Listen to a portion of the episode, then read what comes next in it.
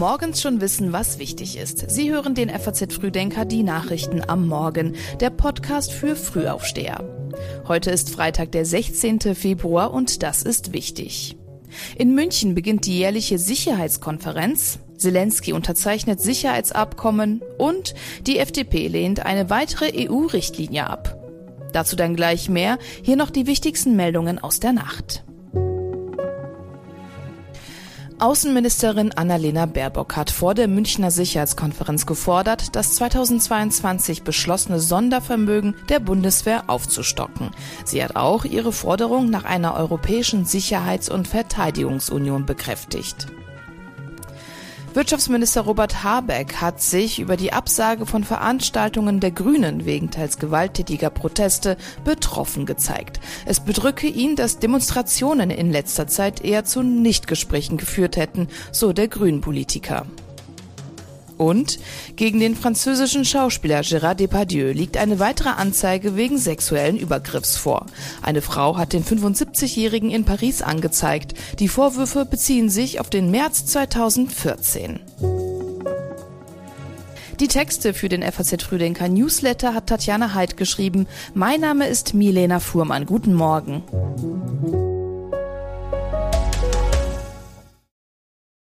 Für den ukrainischen Präsidenten Zelensky steht ein ereignisreiches Wochenende in Deutschland und in Frankreich an. Nach Angaben seines Büros wird er sich heute mit Bundeskanzler Olaf Scholz treffen. Anschließend geht's dann nach Paris, wo ein Besuch bei Emmanuel Macron geplant ist. In beiden Ländern wird Zelensky wohl bilaterale Sicherheitsabkommen unterzeichnen.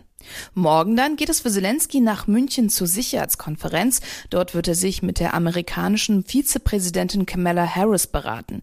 Ihrer Delegation gehören Senatoren und Abgeordnete von Demokraten und Republikanern an. Letztere blockieren im amerikanischen Kongress ein 60 Milliarden Dollar Paket für die Ukraine. Diese Woche noch hatte US-Präsident Joe Biden an die Republikaner im Repräsentantenhaus appelliert. America can be trusted.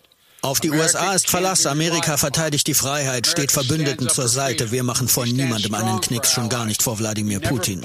An die Republikaner im Kongress, die glauben, sie können die Hilfe für die Ukraine ungestraft blockieren. Die Geschichte beobachtet euch. Die Ukraine jetzt im Stich zu lassen, wird niemals vergessen werden.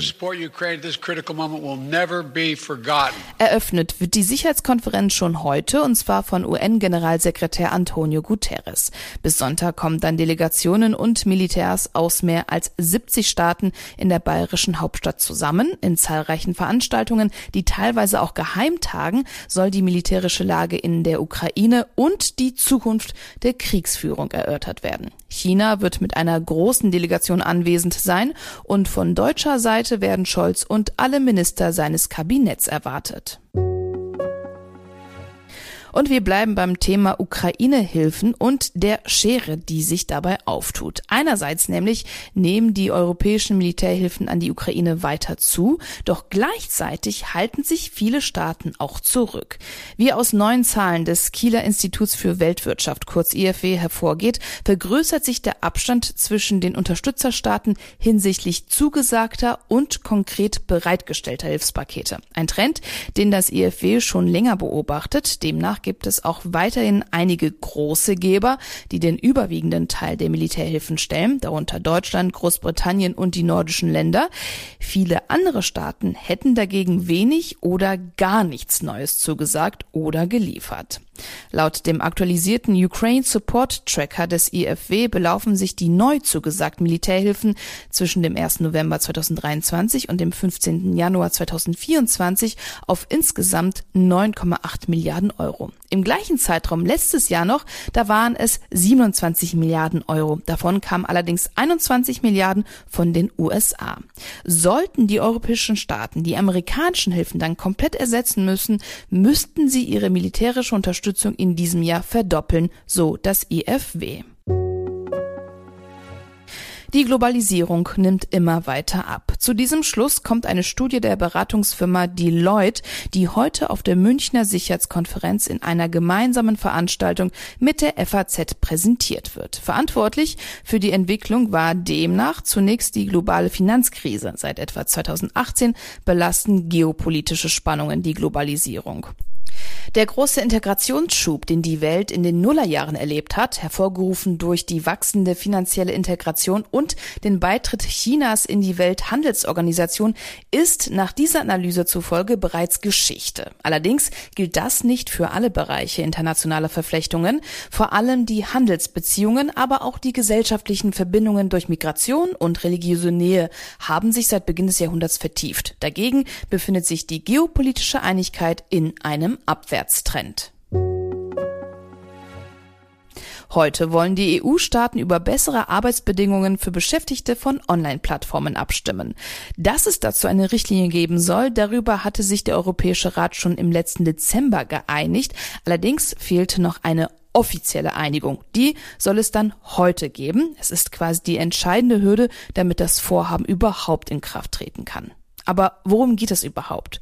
Also mit der Richtlinie sollen Taxifahrer zum Beispiel oder auch Hausangestellte oder Essenslieferanten, die über Online-Plattformen beschäftigt sind, unter anderem besser gegen Scheinselbstständigkeit geschützt werden. So soll künftig angenommen werden, dass Arbeitnehmer Beschäftigte und keine Selbstständigen sind. Sollte eine Kontrolle anstehen, dann liegt die Beweispflicht für das Gegenteil dann bei den Plattformen. Außerdem sollen Beschäftigte besseren Zugang zu Bezahlung bei Krankheit und Leistungen bei Arbeitslosigkeit erhalten.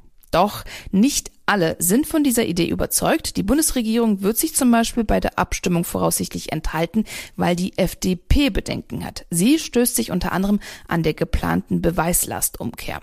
Und es ist auch nicht das erste Mal, dass Vorhaben an der FDP scheitern. Gleiches Schicksal ereilte letzte Woche noch das geplante Lieferkettengesetz. Da ohne deutsche Zustimmung die Mehrheit nicht mehr gesichert war, verschob die belgische EU-Ratspräsidentschaft die finale Abstimmung auf unbestimmte Zeit. In Hamburg beginnt heute der deutschlandweit erste Prozess gegen Mitglieder der Hisbollah. Die beiden Männer, ein 49 Jahre alter Libanese und ein 55 Jahre alter Deutsch-Libanese, waren letzten Mai in Niedersachsen festgenommen worden. Die Bundesanwaltschaft wirft ihnen Mitgliedschaft in einer ausländischen terroristischen Vereinigung vor. Als Funktionäre der Hisbollah sollen sie Bindeglied zwischen der Organisation und libanesischen Gemeinden in Deutschland gewesen sein. Die Hisbollah ist seit 2019 in Deutschland als Terrororganisation eingestuft. Seit Jahrzehnten kämpft sie gegen Israel. Auch im aktuellen Gaza-Krieg greift die Hisbollah Israel von Libanon aus an. Israel wiederum reagiert mit Schlägen auf den Süden des Landes. Armeeangaben zufolge wurde am Mittwochabend ein ranghoher Hisbollah-Kommandeur und sein Stellvertreter getötet. Und auch den Süden des Gazastreifens greift Israel weiterhin an und das obwohl die Kritik immer weiter wächst. Benjamin Netanyahu beharrt darauf, dass ein Angriff auf den Grenzort Rafah wichtig sei, um die Hamas zu besiegen. Außenministerin Annalena Baerbock wiederum hat bei ihrem Israel-Besuch diese Woche zu einer neuen Feuerpause aufgerufen. Die Sicherheit der Menschen in Israel vor dem Terror der Hamas ist ebenso wichtig wie das Überleben der Palästinenserinnen und Palästinenser. Beides gehört zusammen. Fast ganz Deutschland beschäftigt aktuell eine Frage. Wer fährt für uns zum Eurovision Song Contest? Heute steht die finale Entscheidung an. Zur Auswahl stehen neun Kandidaten, darunter auch ein ESC-Veteran. Und zwar der Musiker Max Mutzke. Er hat beim ESC vor 20 Jahren den achten Platz belegt und will es jetzt offenbar nochmal versuchen. Gute Chancen könnte auch der Singer-Songwriter Rick haben. Und zur Auswahl steht auch Schlagersängerin Marie Reim, die unterstützt wird von Beatrice Egli, Nino de Angelo und natürlich ihren Eltern Matthias und Michelle Reim.